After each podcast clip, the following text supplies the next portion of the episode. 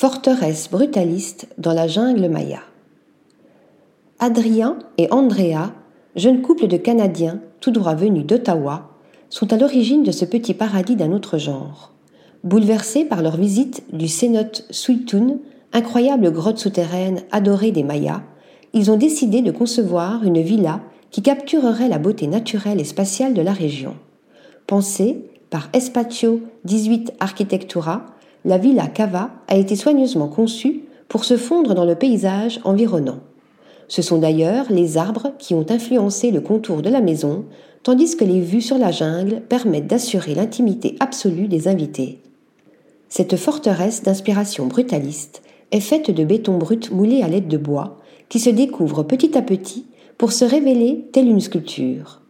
Les matériaux ont été sélectionnés pour s'harmoniser avec le lieu, compte tenu du climat humide et pluvieux, ainsi que des potentiels ouragans.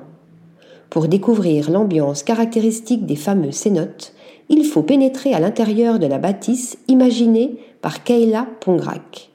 Présentée comme une sculpture habitable, elle se découvre à travers un portail en béton construit autour de deux arbres menant au hall d'entrée.